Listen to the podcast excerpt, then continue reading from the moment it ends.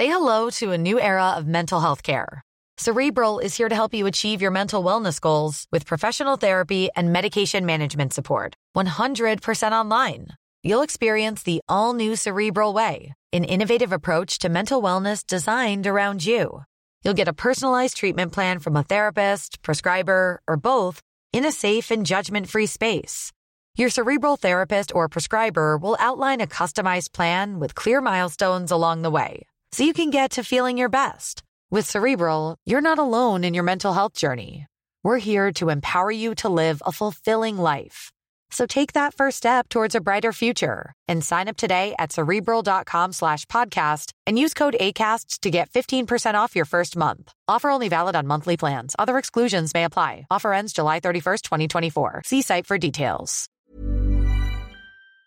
Certains évoquent un important tournant dans cette guerre, mais aussi euh, le signe d'une escalade militaire. Mais alors, qu'en est-il réellement? Ce dimanche, les Pays-Bas et le Danemark ont officialisé la livraison d'avions de combat américains, des F-16 donc, à l'Ukraine. Et c'est une première depuis euh, le début de l'invasion russe en février 2022. Mais alors, quel rôle pourraient jouer ces avions de combat réclamés depuis des mois par l'Ukraine? Et pourquoi est-ce aussi important à analyser? Salut, c'est Hugo, j'espère que vous allez bien, de retour euh, de vacances de mon côté. J'ai essayé un petit peu de déconnecter euh, pendant les vacances. On est parti donc ensemble pour une nouvelle plongée dans l'actualité en une dizaine de minutes. Alors, les Pays-Bas et le Danemark, deux pays membres de l'OTAN, l'organisation euh, militaire menée par euh, les États-Unis, vont donc livrer à l'Ukraine des avions de combat américains F-16. Très concrètement, le Danemark va livrer 19 avions F-16 et les Pays-Bas vont en livrer 42. Alors, faut savoir que ces avions étaient réclamés depuis des mois par le président ukrainien Volodymyr Zelensky. Zelensky qui estime que c'est euh, le seul moyen de se défendre contre la Russie et de repousser l'armée russe de son territoire. A noter que euh, en mars, c'est la Slovaquie et la Pologne qui avaient déjà livré à l'Ukraine des flottes d'avions euh, de combat, mais en l'occurrence, c'était pas du tout des avions F-16, c'était des avions plus anciens. Et l'Ukraine estimait que ça n'allait pas résoudre les problèmes actuels. Mais alors pourquoi des avions F-16 spécifiquement? Déjà pour donner un petit peu de contexte puisque forcément, c'est pas des sujets dont on entend parler tous les jours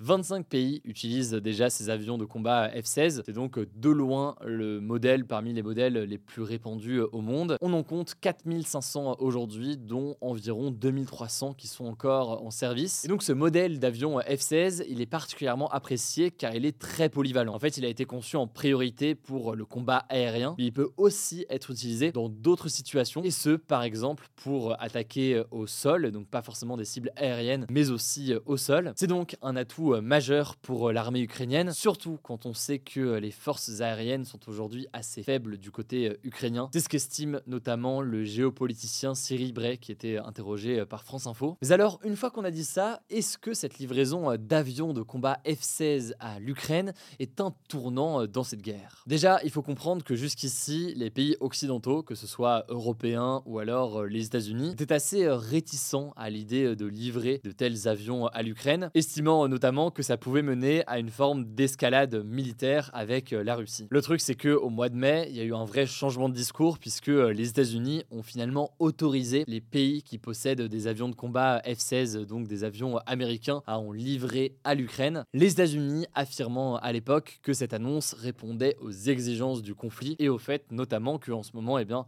on en a déjà parlé dans les actus du jour, les Russes ont envahi euh, l'Ukraine il y a maintenant quelques temps et ça fait de longs mois désormais que le front ne bouge pas tant que ça. Les Russes maintiennent leur défense et l'Ukraine n'arrive pas à reprendre le contrôle d'une partie importante de son territoire. En fait, la seule condition aujourd'hui qui est euh, exigée par euh, les pays occidentaux, c'est que ces armes, et donc notamment ici euh, ces avions de combat F-16, ne soient pas utilisés pour frapper directement le territoire russe, mais uniquement donc dans un cadre défensif sur le territoire ukrainien pour tenter de repousser les Russes. Vous l'avez compris, c'est donc une nouvelle étape pour renforcer ce qui est appelé le bouclier aérien de l'Ukraine, selon euh, Volodymyr Zelensky. Mais pour autant, est-ce que ça peut réellement changer euh, le cours euh, de cette guerre? Vous en doutez, hein, là je vous ai présenté rapidement les avantages et à quel point ça peut être utile pour l'armée ukrainienne, certes en combat aérien, mais aussi donc en visant des cibles au sol. Mais tout cela reste pas mal à nuancer. Déjà, il faut comprendre que cette livraison d'avions, elle est pas pour tout de suite. Le Danemark a déjà annoncé qu'en en fait, il y aurait 6 avions pour le nouvel an 2024. Après, il y aurait 8 avions pour l'année 2024 et 5 avions ensuite en 2025. Donc déjà, il faut comprendre qu'en termes de durée, eh bien, tout cela va arriver progressivement. Par ailleurs, il faut comprendre, et ça rejoint la question euh, des délais, que des avions comme ça nécessitent une formation importante des pilotes. Il faut compter 4 à 6 mois pour un aviateur qui est déjà expérimenté. Ça nécessite aussi d'avoir beaucoup d'entretiens, bref, une formation importante au-delà euh, des pilotes. Autrement dit donc, les avions euh, dont on parle ici et qui ont été annoncés par le Danemark et les Pays-Bas, ils ne pas partie de la contre-attaque ukrainienne qui a été lancée maintenant il y a plusieurs semaines et qui se déroule encore en ce moment. Et pourtant, ce serait bien en ce moment qu'ils en ont besoin, puisqu'on en a déjà parlé. La contre-attaque ukrainienne prend visiblement plus de temps que prévu. Bon après, au-delà de l'aspect militaire, beaucoup estiment que c'est aussi euh, surtout en fait une décision politique. Ça montre en fait une forme d'implication forte des pays occidentaux avec euh, l'Ukraine. C'est une manière donc de montrer une forme d'unité face euh, à la Russie. Enfin, dernier élément de nuance sur cette livraison d'avions de combat, elle est donnée notamment par Kelly Grieko, qui est chercheuse au Stimson Center et qui est interrogée par le journal L'Express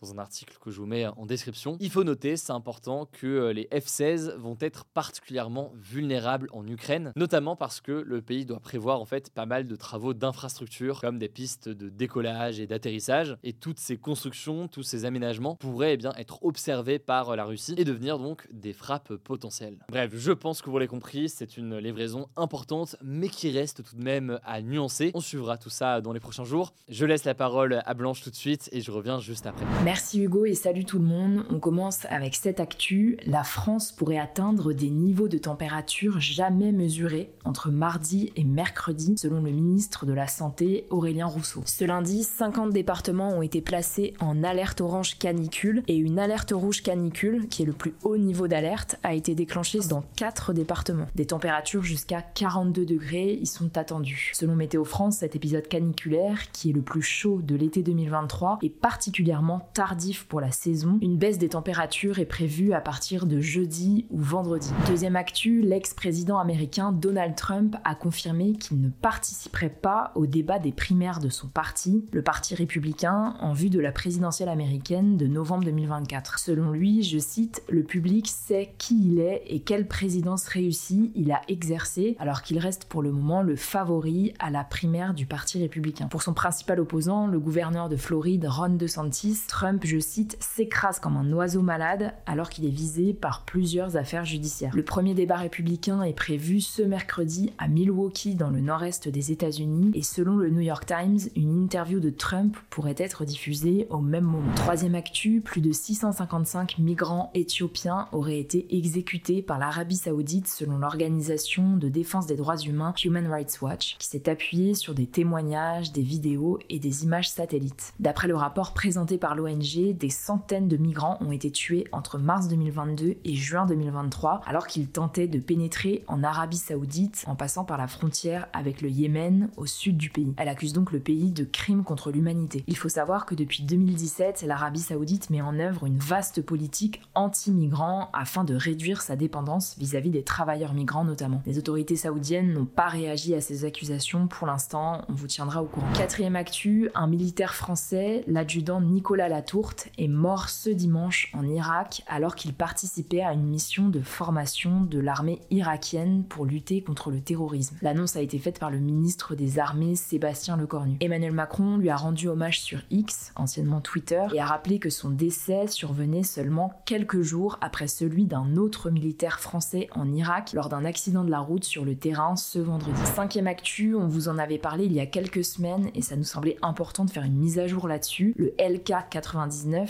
le matériau qui devait fortement réduire notre consommation d'électricité, n'est en fait pas un matériau supraconducteur selon la revue scientifique Nature. Un matériau supraconducteur, c'est un matériau capable de faire passer du courant électrique sans résistance et sans perte d'énergie. Mais cette soi-disant découverte scientifique, avancée par une équipe sud-coréenne, a été démentie par d'autres scientifiques qui ont tenté de reproduire les travaux de leurs homologues sud-coréens. En réalité, le LK99 est donc un isolant, c'est-à-dire un matériau empêchant le passage de tout courant électrique entre deux parties, donc tout l'inverse de ce qui avait été annoncé. On finit par cette actu, les skyblogs vont être numérisés et archivés par l'Institut national de l'audiovisuel et la Bibliothèque nationale de France, soit environ 13 millions de skyblogs en tout. Alors si vous n'êtes pas des vieux comme moi, les skyblogs c'était en gros les précurseurs des réseaux sociaux, des blogs où on pouvait poster des textes, des images et des vidéos par exemple. Pour vous donner une idée, 600 Skyblogs étaient créés chaque seconde au début des années 2000. Alors le processus d'archivage va commencer cette semaine et les Skyblogs de leur côté ont officiellement disparu ce lundi. Voilà, c'est la fin de ce résumé de l'actualité du jour. Évidemment, pensez à vous abonner pour ne pas rater le suivant, quelle que soit d'ailleurs